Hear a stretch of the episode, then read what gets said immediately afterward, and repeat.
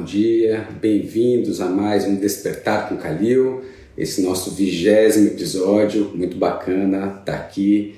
Obrigado a vocês que estão aqui ao vivo, estão chegando, obrigado também àqueles que acompanham esse vídeo depois. É um prazer estar aqui, poder compartilhar isso que então vai nos fazendo uma troca que a cada semana a gente possa nutrindo nós como grupo aqui. Bom, a gente separou um tema para hoje sugerido pela Ana, que era o poder do suficiente. E eu fui buscar entender um pouco o que era esse poder do suficiente. Eu vi que tem um autor chamado Norman Kestenbaum, que ele fez algumas iniciativas aqui no Brasil, para algumas grandes empresas, não só no Brasil, e que ele fala então desse poder do suficiente. Olha que ele usa dois pontos: o excesso e a escassez. O excesso de informação e a escassez do tempo e o grande trabalho que ele coloca aqui para as empresas, tentando ajudar com que as pessoas consigam de fato colocar os seus talentos e habilidades no mundo, ele coloca então, ele trabalha com a objetividade, com a concisão. Então, como é que a gente pode fazer, né, na, na leitura dele ali, algo que ajude essas pessoas nessa questão de ser mais objetivo e conciso para conseguir encaixar esse excesso de informações nessa limitação do tempo, nessa escassez do tempo que ele chama, eu queria nos convidar para acompanhar esse poder do suficiente, o limite. Eu convidei o limite para vir ao nosso encontro de hoje, porque suficiência e limite, na minha percepção, estão muito conectados. O que é suficiente? E a gente teve uma troca de mensagens, a Fernanda Oliver fez uma provocação ali também, o quanto que é esse, esse relativo, né? o que, que é, é, é, tão relativo falar o que é suficiente para mim, o que é suficiente para o Jim, para o Jane pode ser suficiente alguma coisa, para mim talvez precise de mais. Mas aí, é, essa individualização de cada um, como é que a gente consegue. E aí, a outra pergunta, a gente consegue caminhar é, na questão do suficiente, e a outra é se de fato ele gera um poder. E aí, trouxe também uma reflexão a Fernanda: se será que por ser tão individual e tão sutil, ele tem mesmo tanto poder? A questão do que é suficiente? E aí eu queria trazer um pouco do que a gente navega aqui em planejamento financeiro, quando a gente é, separa aqui necessidade, desejo. O que eu preciso, que talvez mais perto daquilo que seja suficiente para mim, e aquilo que eu quero.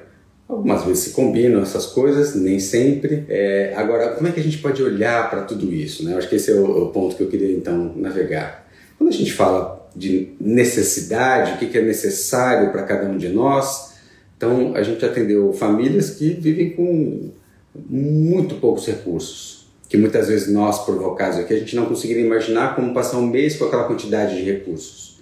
E passam bem.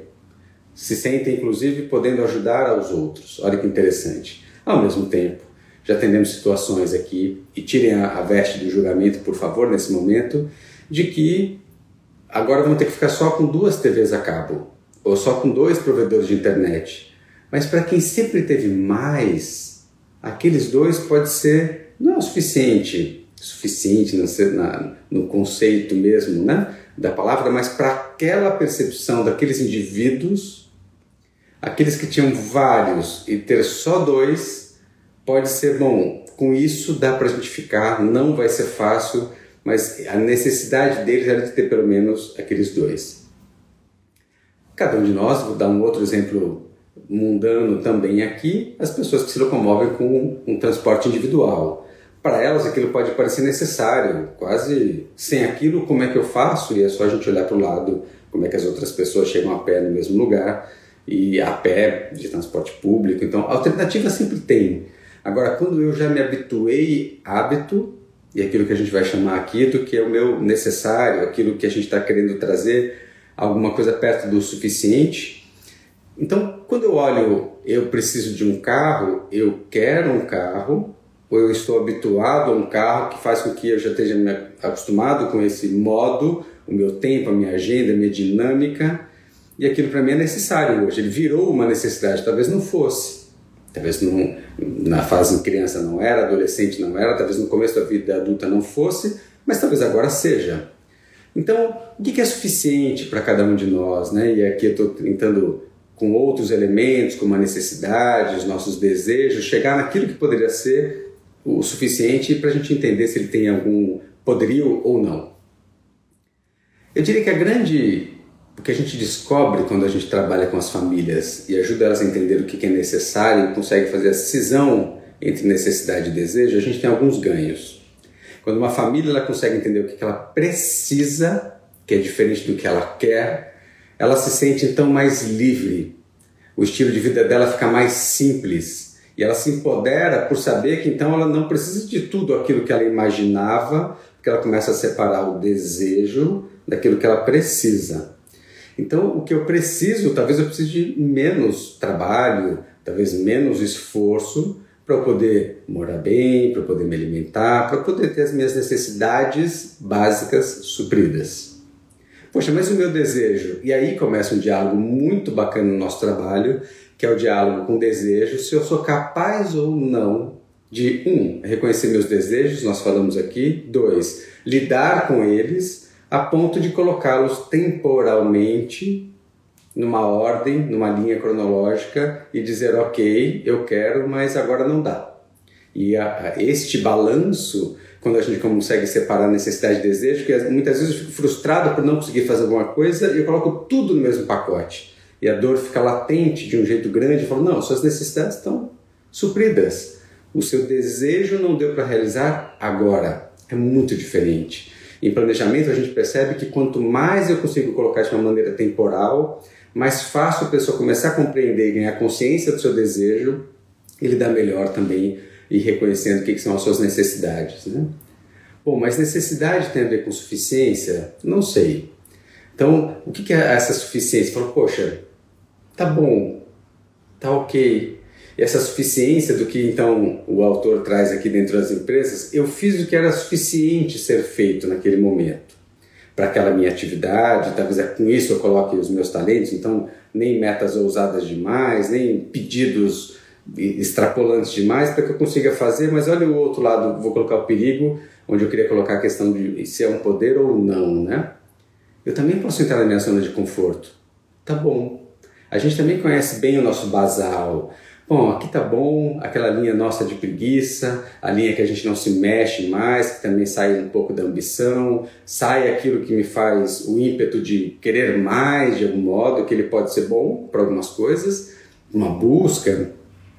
Ah, então a competição ela pode ser boa num certo modo, a ambição pode ser boa em certa medida, só que a falta e a ausência de tudo isso para, gente, assim tá bom, chega, vamos encostar e ficar tranquilo, talvez seja muito necessário e saudável, às vezes não. O que será que a gente deveria pensar nesse sentido? Que dose? A gente sempre gosta aqui é, de pensar no caminho do meio. O que é o caminho do meio entre me estressar ao extremo para ser o primeiro lugar ou conseguir bater minhas metas o tempo todo, metas quase inatingíveis, ou eu falar, bom, aqui estou numa zona tranquila, o que é suficiente e vamos ficar por aqui. Vou extrapolar agora para o nosso planeta. Quais são os recursos suficientes para a gente estar aqui? E aí a conexão com EUSG.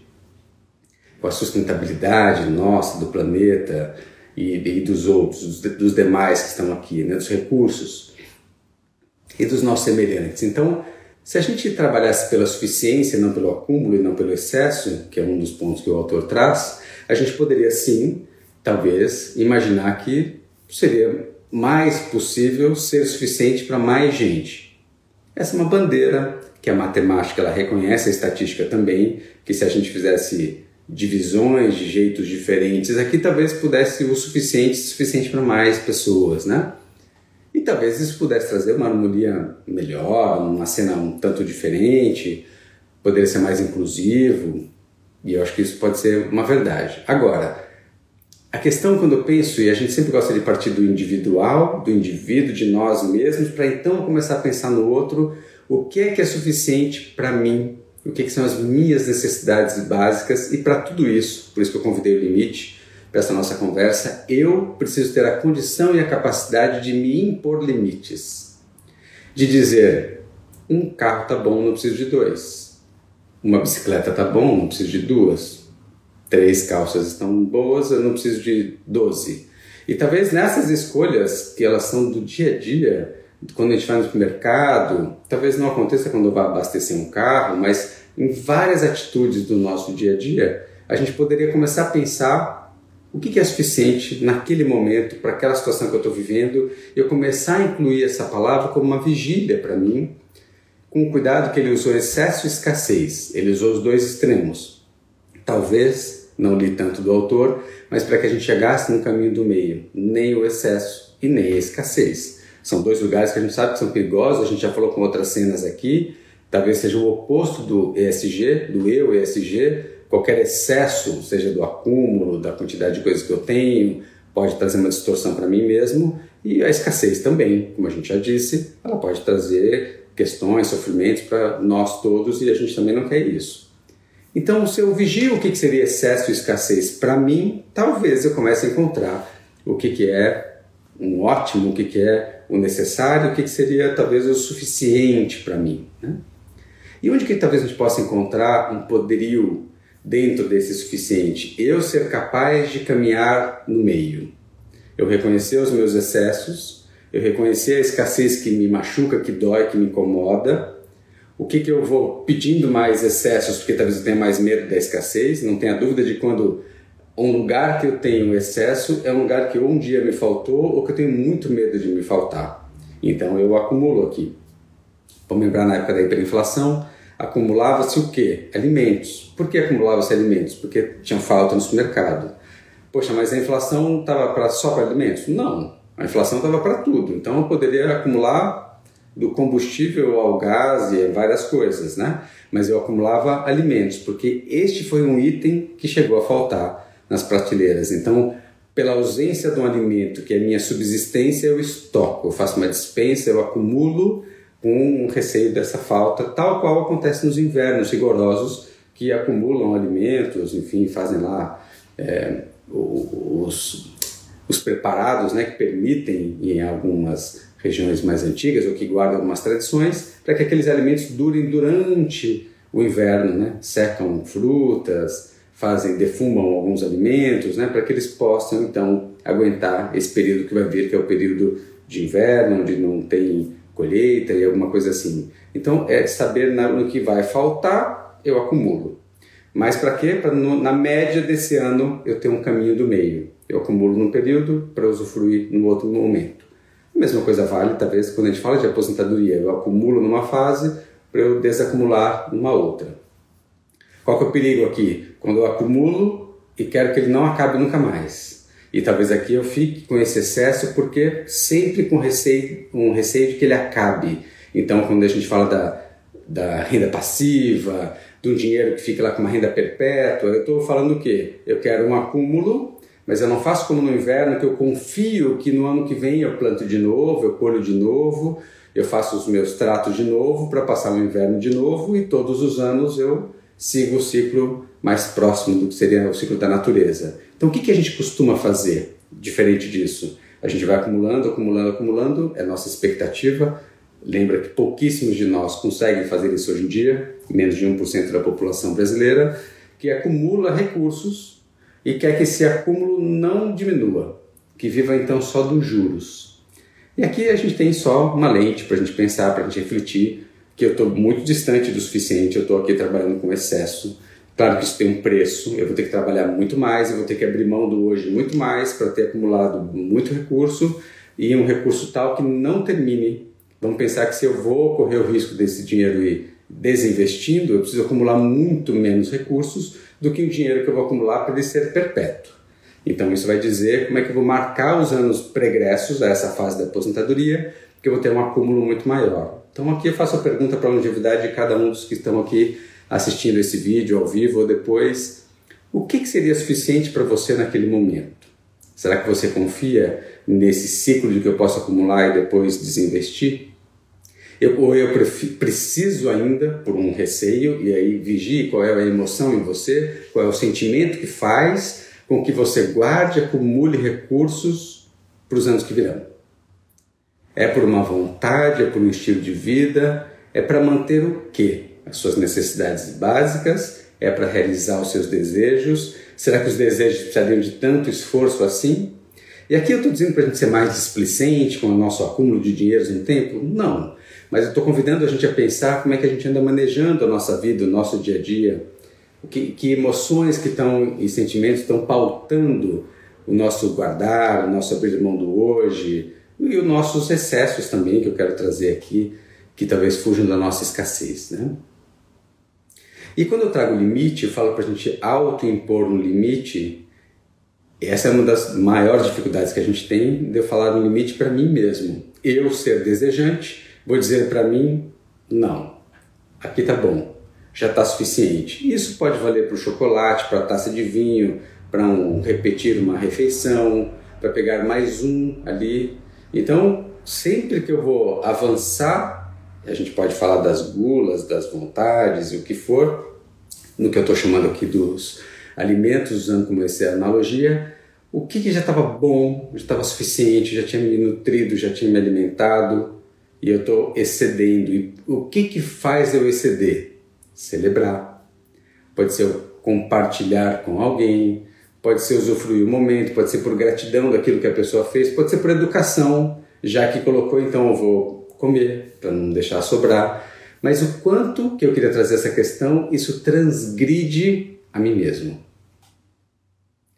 E o Pedro está colocando aqui que gera uma ansiedade, todo esse movimento, né, Pedro, pode gerando uma ansiedade não só por, puxa, preciso comer, puxa, preciso acumular dinheiro, puxa, preciso fazer, isso vai me deixando num modo contínuo, sempre precisaremos cuidar, tá certo? O, o ora convive e elabora, ou seja, orar e vigiar é aquilo que eu é, cuido né, com, com, recorrência, porque cada ciclo eu vou ter que cuidar de novo. Então não é um trabalho que eu faço uma vez e acabou, isso é uma ilusão, todos nós sabemos. Qualquer coisa, um trabalho, um empreendimento, família, um relacionamento, a gente precisa ter um cuidado no tempo. Né? Então, o que eu quero dizer com essa questão, que pode gerar ansiedade, talvez seja o excesso que me gera ansiedade, ou o medo também me gera ansiedade, e aí se reconhecer os meus limites e reconhecer os meus limites e também conseguir me impor limites e para isso eu preciso reconhecer aonde que eu preciso colocar limites, muitas vezes é no nosso desejo, para que eu consiga nesse desejo, nas minhas crenças também, né, a crença de que se a Nil me serviu alguma coisa, eu preciso comer. E eu não posso dizer a ela não. Então eu transgrido a mim mesmo para dizer um sim para ela. E essa é a delicadeza que não é simples da gente atender ao outro e nos transgredirmos nesse percurso aqui, né? Deixa eu ler aqui o que a Nil colocou. Tem uma capricorniana que guarda muitos alimentos acabam vencendo e ela tem prejuízo e nada muda a percepção dela, né? É muito interessante, até porque se a gente fosse, algumas pessoas sabem que eu gosto aqui da astrologia, se a gente fosse pegar o perfil do capricorniano, que é aquele que trabalha, né, o que sobe a montanha, que tem essa questão é, do trabalho ser uma, uma fonte, né, para ele de alguma maneira de é, quase inesgotável de energia para fazer. É, em teoria, se ele tivesse bem resolvido, e não estou dizendo que a sua cunhada não seja, né, um capricorniano bem resolvido, uma capricorniana, não teria receio da questão do trabalho exceto se, e aí a gente pega um estereótipo de um signo, mas agora eu vou traduzir isso na biografia dessa pessoa. Eu não sei o que ela passou. Eu não sei o que foi fome para ela, o que foi falta para ela. E é isso que a gente usa aqui quando a gente faz, e vou falar dessa nossa formação no final do dia de hoje, que a gente abre as inscrições. Na nossa formação, e quem passa aqui pela escola, a gente fala muito que, ok, eu posso pegar a capricorniana, mas quando eu amplio e olho a história de vida dela, quem foi essa família para ela, o que, que representou, o que, que marcou para ela. Pode ser que para um outro filho, irmão dela, irmã dela, tenha tido a mesma experiência e tenha guardado uma memória diferente, mas para ela pode ter tido uma memória de falta, de ausência. Eu prefiro ter e vencer, já ouvi muitas pessoas falarem isso, do que não ter. Vocês já ouviram essas pessoas? Prefiro que sobre do que falte, então compre a mais porque o que, que significa faltar? Ser criticado, falar assim, poxa, Caco, acabou a cerveja? E aí o Caco é um ser faltante. É um ser que ele tentou ver lá o que era suficiente para fazer uma conta para não ter sobras. Ele pode ser cunhado de mesquinho, pô, fica, fica economizando, era um momento de celebrar, para que isso? Agora alguém vai ter que sair no meio do, da história. Por quê? que alguém vai ter que sair no meio da história? Porque a gente não consegue conviver com o limite. Acabou. E agora que acabou? Acabou? Não, não pode acabar. E aí está um pouco do nosso gozo infinito do momento que a gente vive, que eu não quero que nada acabe. Tudo tem que continuar, tudo tem que ter, né, sempre o tempo todo, e a gente ainda tem as facilidades dos aplicativos que se não tem, manda chegar. Basta ter alguns bits, plásticos, criptos, qualquer coisa parecida que é, num, em alguns cliques e algum tempo chega aquilo que parecia faltar. Então, olha que interessante. Também nos aplicativos eu não preciso ficar guardando, porque chega. É o on demand, né? Quando eu preciso, então por demanda, o pay-per-view, né? eu, eu pago pelo que eu assisto, eu, eu pago pelo que eu uso, eu pago pelo, eu só compro quando eu preciso, não preciso tocar alimento, eu peço e eu compro. Talvez esteja até um pouco mais perto do que a gente poderia dizer do suficiente. Se eu preciso, eu peço. Se eu não preciso, eu não peço. E também não preciso guardar em casa. Aliás, não preciso nem ter panela, nem coisa que eu não preciso cozinhar. Alguém faz, eu posso usar isso compartilhado com alguém. Não é ruim. Talvez seja um começo de um modelo talvez diferente, né? Nesse sentido, óbvio que tem o transporte, a embalagem, desperdícios, outros temas que não é o nosso caso aqui, não é a nossa temática de hoje mas para a gente lembrar a nossa tônica do que a gente está discutindo hoje, que é o que é suficiente para nós, e eu trazendo a lente aqui da, do exemplo da Nil, da cunhada dela, da, do, do, guardar, né, do estocar algumas coisas, o que vale a gente lembrar é sempre, para a gente ter essa empatia, Nil, o que, que é a realidade do outro, o que, que ele viveu, por que, que aquilo é importante para ele, porque eu posso ficar incomodado, essa é uma postura, e eu posso querer entender por que, que você guarda o que, que te faz acumular, né? O que, que te faz e dói quando vence, porque às vezes pode doer para você, vencer para ela não necessariamente. Talvez o conforto de ter seja muitas vezes maior do que a angústia de faltar. E essa é a beleza do nosso trabalho, é isso que a gente gosta de trazer aqui, da gente entender o que, que vive no outro, que habita no outro, e eu me desvestir das minhas crenças, dos meus achados, da, daqueles meus julgamentos, para a gente conseguir enxergar o outro com essa qualidade, né? Muito bem, vamos ver aqui. O Fábio coloca: implementar limites pode ser complicado, entretanto, me parece mais fácil delimitar limites materiais, número de carros ou pares de sapatos, do que limites subjetivos da questão do prazer, com certeza, né, Fábio? A questão dos. Bom, é, o, o, vamos lembrar que talvez o que a gente fala do desejo, né, para a gente colocar um limite, aqui a gente pode falar do.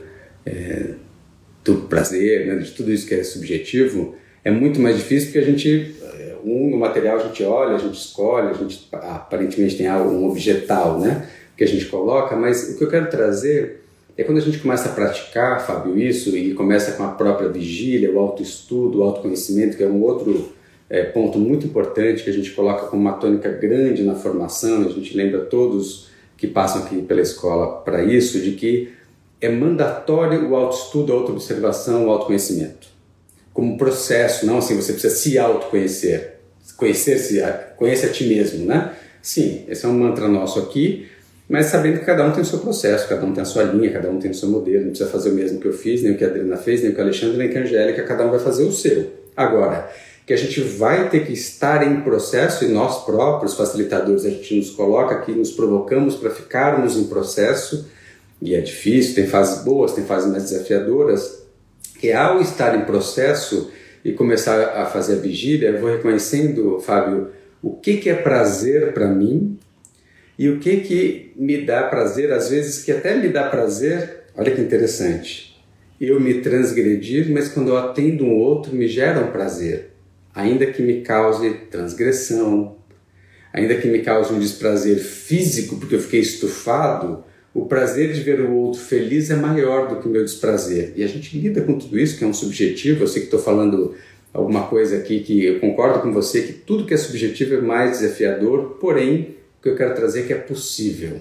É treino. E olha que interessante, porque a autoobservação é treino. Eu reconhecer quais são os meus prazeres, o que, que motiva eu abrir a segunda garrafa, o que, que motiva eu repetir, o que, que, que estado emocional que eu estou, que são essas vigílias de pequenas meditações e observações que a gente vai trabalhando ao longo do processo para a gente começar a se perceber o que, que faz com que a gente atue daquela maneira, né?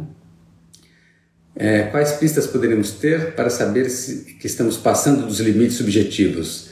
Muito boa, essa é mais difícil, né, Fábio? Eu acho que talvez os limites a gente reconheça só depois. a dor de cabeça, o mal-estar, o estômago cheio para dormir no dia seguinte, o arrependimento. Então, esses são o que a gente gosta sempre de fazer em retrospectiva, é ao invés de falar assim, nunca mais vou beber, né? feijoada jamais, é falar assim, poxa, é a, a culpa é da feijoada ou a culpa é do quinto prato de feijoada?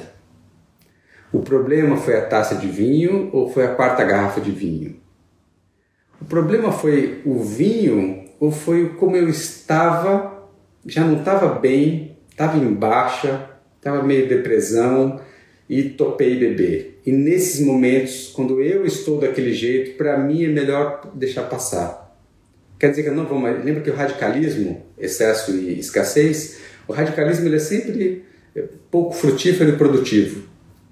Toda vez que eu falo assim, olha, hoje não, é diferente, não bebo mais, porque esse é um pacto mais difícil de bancar. Bancar hoje com o Fábio, que a gente gosta de tomar alguma coisa juntos, e tá lá, na, fui visitar o Fábio, a gente está ali na beira do mar e fala assim, poxa, a gente sempre tomou uma cerveja, fez uma conversa, para eu falar para ele assim, não estou mais bebendo, eu vou ter que dar muitas explicações, talvez eu não tenha, e sustentar algo que talvez eu não queira de verdade. Agora fala assim, hoje não. Por quê? Porque, puxa, e aí abre um gancho para uma conversa que é muito produtiva entre, entre os masculinos, né? Hoje eu não estou muito bem. E a gente poder falar das nossas fragilidades, do hoje eu não estou bem, hoje eu estou meio para baixo, e geralmente quando eu estou assim acaba me caindo mal, então hoje eu vou deixar passar, vou tomar um suco de tangerina. E aí, aproveita a temporada, façam isso, suco dos deuses, uma delícia e tal, mas por quê? Porque eu tô, eu tô me cuidando. Naquele momento, eu não estou querendo atender uma demanda social do meu amigo que está ali na minha frente para aquela conversa de sempre que no nosso pacote estava incluído tem que beber, tem que brindar, porque daí tem aquelas falas sociais, pô, mas você vai brindar com isso aí? Você não vai nem beber nada? Então, quando eu, anfitrião, me preparo para embebedar todo mundo, para servir álcool para todo mundo e as pessoas não aceitam, eu me sinto frustrado, como se as pessoas não tivessem gostado daquilo tudo que eu preparei. Não tem nada a ver com isso. Então eu também consegui, anfitrião, respeitar o outro que, apesar de eu ter preparado, talvez ele não esteja com aquela disponibilidade naquele momento, é um jeito de eu começar eu reconhecer o outro, o limite do outro e ajudá-lo nesse percurso que não é fácil, por isso que aí as amizades, os ciclos íntimos são muito importantes de saber que processo que a gente está, Fábio, porque assim, para eu ter essa questão da limitação, né, do subjetivo, se eu puder ter o apoio dos que estão mais próximos a mim, melhor.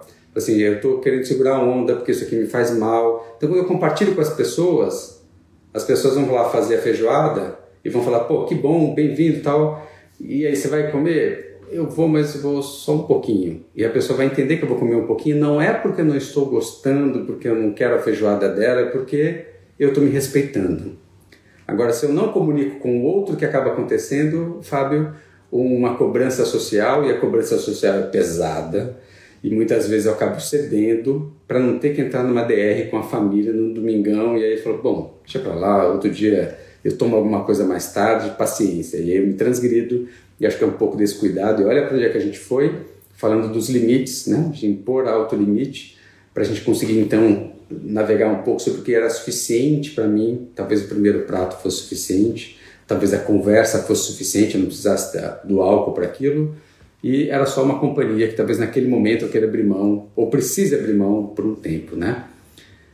Estou é, a favor de mais prazeres hoje. É. Então, quando a gente acorda com isso, Nil, bela questão. A gente faz um exercício algumas vezes com quem a gente tem frequência e recorrência de encontros, para que as pessoas comecem a fazer uma meditação que eu vou propor aqui para vocês, que é, vou colocar a primeira etapa dela, que é quando eu acordo, assim que eu desperto, Nil, eu percebo que sentimento que eu acordei. Cansado, acordei animado, elétrico, ansioso, angustiado, não quero levantar. Que sensação que é essa? Por exemplo, eu hoje estou para mais prazeres. Ótimo, então eu estou suscetível. Então o que, que eu preciso naquele momento falar minha vigília, né? O que, que eu posso fazer comigo mesmo naquele dia que eu estou para mais prazeres? Eu posso falar, bom, prazeres, excessos. Eu quero sim mais prazeres, mas o que, que eu quero vigiar? Eu não quero me arrepender da fatura de cartão de crédito no mês que vem. Eu não quero me arrepender amanhã por ter tomado uma taça, uma garrafa a mais do que eu gostaria. mas eu quero sim os prazeres. Então, talvez eu queira sim celebrar, eu queira sim fazer alguma coisa que me agrade, eu queira sim é, fazer alguma coisa que eu mereça, né? É, mas aí qual que é o, o cuidado para isso? Eu fazer isso reconhecendo o meu, meu desejo como o espírito que eu vou para o dia, que eu possa então começar a falar, bom, legal, reconheço, tô com você, mas os meus valores vão junto. Eu, e aí eu, eu levo meu limite junto com isso, não para ser um limite chato do não fazer. E aí a gente já está radical de novo, né? Tá com prazer? Nada de prazer, para com isso, chega. Não. Estou com meu prazer, quero realizar dentro dos limites que eu tenho para realizar os meus prazeres. O que, que me dá mais prazer? E aí é onde a gente vai descobrindo. O que me dá prazer é a vista para o mar, é o burburinho de pessoas, é a conversa com o Fábio, não é a cerveja. Mas como ela era a companhia, parecia que sem ela não tinha o resto. E às vezes eu vou descobrindo que, sabe que com o suco de tangerina para mim foi mais gostoso, porque eu vou em casa depois melhor, eu, enfim, posso descobrir coisas diferentes.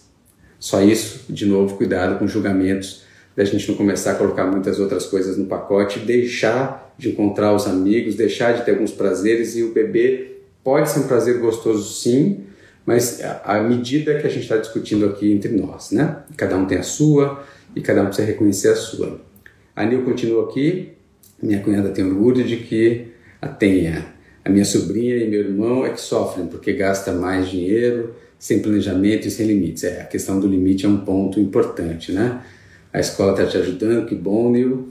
Até nos meus sonhos, só dormir estão me avisando que eu tenho que mais prazeres além de trabalhar, né? Ter mais prazeres além de trabalhar, isso é bom. Escutar os sonhos, eles trazem notícias e recados e avisos bons, né? Então hoje a gente está falando da questão do suficiente. Deixa eu só ver o tempo aqui. Ótimo, passou mais rápido. É, a gente fala do suficiente, a gente falou então do excesso e da escassez, dos limites, como é que a gente pode colocar, o que é necessidade, o que é desejo, para a gente começar a entender esse caminho do meio aqui, né?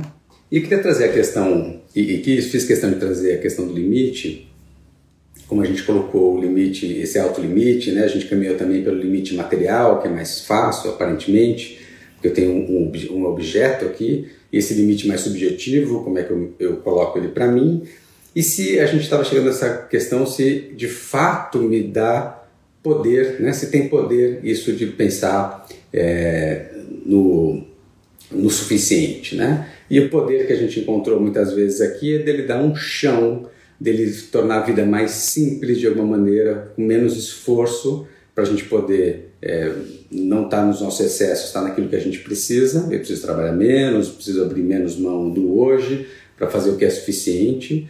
Mas aqui a gente poderia colocar outros ingredientes, felicidade, é, a gente poderia colocar outras questões do que, que aquilo vai passar para mim, então, enquanto eu não reconhecer o suficiente para mim, eu vou me sentir em falta. Se ao invés de poder, no exemplo que a Nil trouxe aqui, fazer a minha dispensa como eu estou acostumado a fazer, eu posso me sentir faltando, eu posso sentir vulnerável. E essas sensações vão, ok, eu vou estar dentro do suficiente, mas eu vou estar infeliz, angustiado, agoniado, que alguma coisa pode vir a faltar. Pode ser que nesse processo eu preciso fazer com calma para que ele não seja muito agressivo para mim. Claro que cada um tem o seu manejo. Tem gente que é mais radical, vou parar, vou parar de uma vez só, para mim é mais fácil, né? Vou pular na água fria, prefiro pular de uma vez só, e tem gente que prefere entrando devagarinho. Cada um tem seu estilo. E é muito importante a gente reconhecer o estilo de cada um para a gente poder, é, então, como é que a gente encaminha, como é que a gente reconhece que para o outro é o melhor ritmo. Eu vou aproveitar agora que a gente está falando para o outro, eu queria é, usar uns minutos desse nosso encontro para falar da nossa formação que a gente faz aqui na escola clínica. A gente não tem uma escola que a gente formou agora, nesse fim de semana, a nossa 12 turma, são 12 anos de atividade, daquilo que a gente então começa no processo para mim, depois começa no processo para o outro e por fim eu monto um projeto para levar para o mundo. Né? A gente está com essa nova turma, a gente está abrindo as inscrições agora essa semana, as inscrições vão até o começo, começa essa formação no início do ano, dia 13 de janeiro começa essa formação, uma formação onde a gente é, tem a intenção de trazer pessoas que tenham o planejamento financeiro como um plano B, ou queiram fazer uma transição de carreira, ou queiram aprimorar suas atividades como planejadores financeiros, trazendo o que a gente tem aqui, que é o olhar humanizado. Então, para contar que essas inscrições estão abertas, vocês vão ver postagens logo mais por aqui e nas outras redes dessa nossa formação. Então, se você tem esse desejo, se você já passou aqui pela escola e entende alguém que está nessa fase, ou seja, essa fase é, de que quer encontrar uma carreira que tenha mais propósito, quer encontrar um lugar uma possibilidade de transição, pode ser pessoas que estão na fase aos 35 com as suas crises, pode ser alguém que queira ressignificar o seu momento, alguém que às vezes passou por um momento de gestação, chegada de filhos, ou passou por uma adversidade no momento que a gente teve agora nos últimos dois anos, ou que está na fase pré-aposentadoria e está buscando uma nova atividade. Cada um tem o seu percurso, mas estou contando alguns relatos das pessoas, dos perfis que nos procuram aqui. Nossa formação acontece à distância, a distância que eu quero dizer por videoconferência a gente ela é uma formação vivencial e prática, as pessoas aplicam isso no seu dia a dia, atendendo casos reais ao longo de toda a formação, começam vivenciando o seu próprio planejamento financeiro, que a partir dessa próxima turma de 2022, a nossa 13 terceira turma, ela vai ser um, ela vai sair com primeiro com o seu próprio plano financeiro, que de uma maneira dentro da nossa metodologia, que é, é muito diferenciada a forma como a gente faz com que vocês caminhem pelo processo de planejamento financeiro de vocês próprios com sessões aqui com a nossa equipe, né, no ambiente confidencial. Então, esse é um, um caminho muito bacana como chegada aqui na escola. Num segundo momento, vocês vão fazer o trabalho começando a, a, praticar com o outro, e nesse praticar com o outro, vocês vão fazer um projeto, um planejamento financeiro para um outro, de A a Z, ou seja, um planejamento financeiro completo, conseguir escrever isso. No primeiro momento, vocês fazem isso, esse primeiro trabalho para o outro em dupla, essa é uma segunda entrega que vocês fazem. Tem um momento aqui que a gente trabalha ao longo de toda a jornada o empreender, ou seja, o que, que essas pessoas vão, vão ter, como é que elas vão caminhar né, para fazer essa, é, esse trabalho como um todo. Ou seja, como é que eu vou levar isso para o mundo? A gente começa a despertar isso desde o começo da formação, trazendo então propósito, objetivo, o que, que essa pessoa quer, quais são os seus valores, o que, que encanta ela, o que, que faria ela acordar com muita vontade, tesão todos os dias para fazer. Então a gente vai descobrindo essa forma, enfim, a gente faz um primeiro teste no segundo semestre da formação, que vocês vão montar um webinário escolhendo um público específico, uma temática, uma jornada específica, para que vocês possam então fazer é, essa aplicação, né? Porque vocês já começam então a colocar isso para o mundo e testa assim, poxa, eu gostei daquele público, não. E aí no terceiro semestre, respondendo a pergunta da Vitória, as informações estão no nosso site, não sei quem perguntou aqui antes. É, as informações estão aqui desde no nosso site, mas a gente vai. É, a gente concluiu o convite ontem e deve estar sendo postado entre hoje e amanhã, por isso que eu estou falando aqui para vocês. E a nossa formação, a partir desse ano aqui de 2022, dessa turma, Vitória, ela dura 18 meses. Ela começa agora em janeiro, vai até junho de 2023. Ela é uma, o que, que ela é? É uma formação em planejamento financeiro humanizado com uma especialização. Você sai com duas coisas. Você sai com uma formação e você sai com uma especialização em acolhimento socioeconômico. Vou colocar um pouco mais disso. Essa formação, então, que eu acho importante colocar para vocês, concluindo o nosso terceiro semestre. No terceiro semestre, vocês fazem o segundo plano financeiro. Dessa vez, vocês fazem um plano individual, com um público diferente, ou seja, a gente quer que vocês testem modelos diferentes, pessoas diferentes, para vocês experimentarem em situações diferentes também. Nesse terceiro semestre também vocês fazem uma live uma palestra para um outro público diferente daquele webinário, com uma outra temática diferente com aquela que você fez antes, que a gente quer que vocês experienciem aqui enquanto vocês estão na formação, com o nosso apoio, em públicos diferentes, em formatos diferentes, ou seja, a gente quer que vocês atendam, que vocês escrevam um plano, que vocês sejam capazes aqui, é isso que a gente faz na nossa formação, para que vocês se sintam empoderados na saída para poder atuar de maneiras diferentes. Eu posso escrever conteúdo, eu posso fazer webinários, eu posso fazer palestras, eu posso fazer atendimentos, eu posso ter uma clínica, enfim, eu posso muitos jeitos aqui atuar. E também ter um trabalho aqui de conclusão de curso, então, só lembrar o que a gente teve de entregáveis que vocês vão ter como alguns elementos só da formação. Eu faço meu próprio plano, eu faço dois planos financeiros para clientes em perfis diferentes, um webinário, uma palestra, eu faço um trabalho de conclusão de curso. Esse trabalho de conclusão de curso é o seu projeto para levar suas habilidades e os seus talentos para o mundo com propósito, conectado com seus valores, de uma maneira que te dê muito prazer e que a gente consiga delimitar com isso qual público, qual forma que você vai levar, de que jeito, e a gente vai ajudar vocês a irem testando isso ao longo dessa jornada. ela tem 18 meses, porque a gente se aprofunda, claro que dentro de tudo isso tem todas as temáticas que a gente trabalha, essas temáticas sutis da escuta, das perguntas, do não julgamento, de entender a fotografia familiar, a biografia humana, como eu colocava aqui, como é que eu entendo de onde aquela pessoa vem, que é o que faz a diferença aqui para nós, para esse acolhimento socioeconômico. Por que acolhimento socioeconômico? Junto com planejamento financeiro, para a gente trazer a humanização, a gente precisa às vezes planejar, mas às vezes a gente precisa acolher.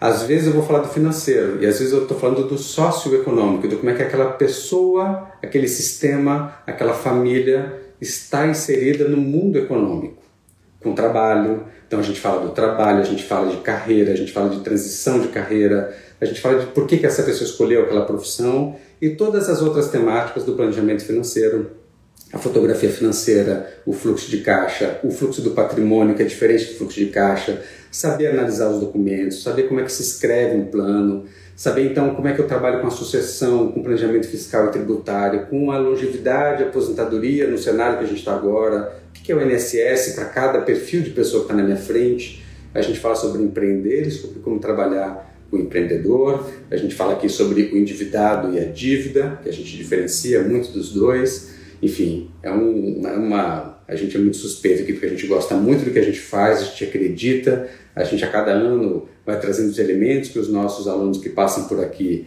nos apoiem. A gente tem o apoio dos nossos ex-alunos ao longo da formação. Vocês têm a cada encontro atendimentos práticos, todos os sábados dos nossos encontros.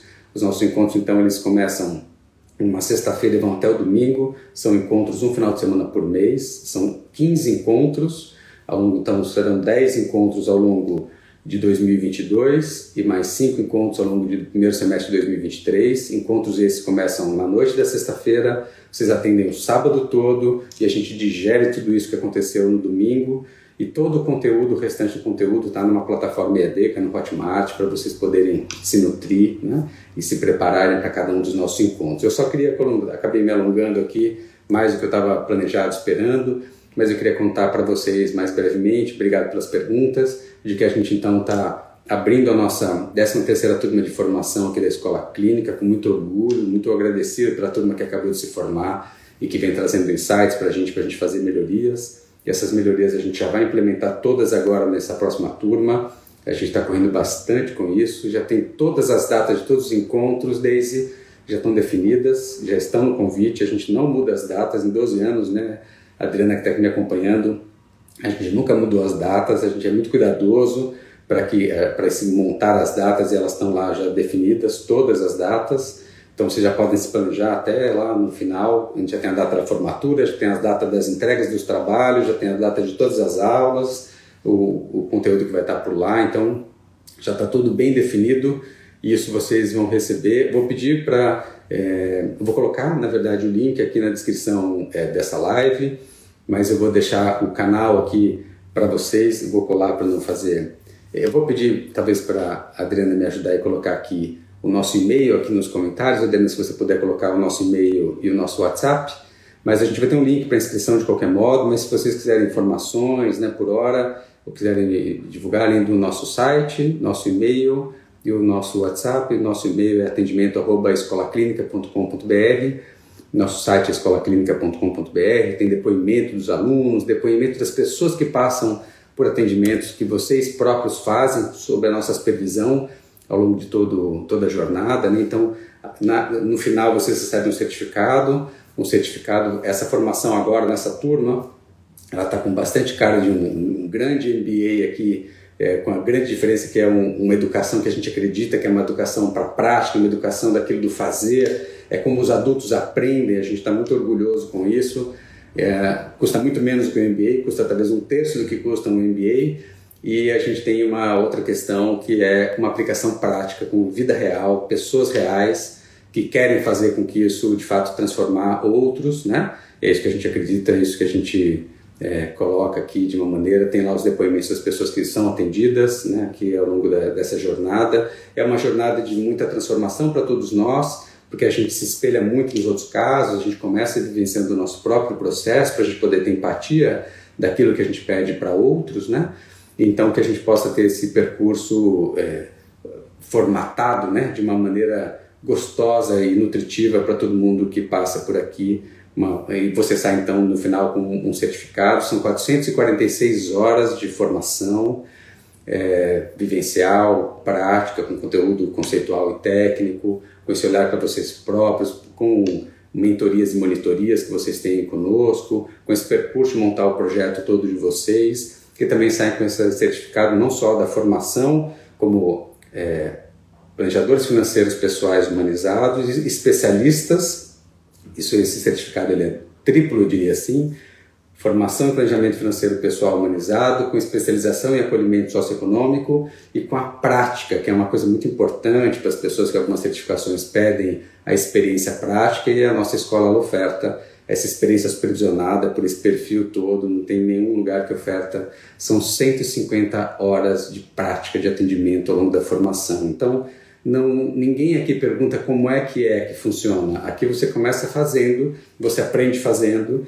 e você vai fazer isso de jeitos diferentes, com pessoas diferentes, com duplas diferentes, sozinho, e escrevendo e atendendo casos pontuais, casos recorrentes. Então, aquilo que a gente poderia dizer, mas que tipo de caso que eu quero, que eu gosto, como é que eu faço, essa dúvida aqui na escola clínica ninguém sai, porque vocês fazem isso na prática.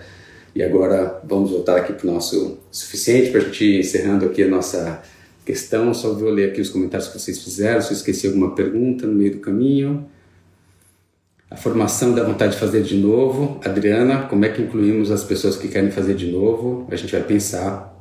É, vai ser um prazer, Fábio, ter você junto. Você continua junto, sempre nos apoiando aqui nos atendimentos. Essa informação ela vai estar aqui logo logo para a gente. A duração já respondi. É, já tem agenda? Já tem sim. Obrigado, Adriana, por colocar aqui. É, Denise, seja muito bem-vinda. Vai ser uma honra aqui te receber. Nil também. É... Ok. Muito bom.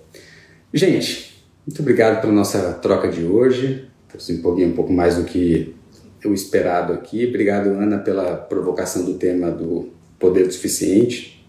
Interessante conhecer o Norman Kestenbaum, esse, esse autor. É, obrigado, Fernanda, também pela provocação que fez. Todos vocês que fizeram provocações aqui nessa nossa live. Obrigado também por escutarem esse tempo, para a gente poder compartilhar o que é aqui a nossa formação e, e, que, enfim, vocês possam apoiar esse nosso projeto, esse nosso trabalho.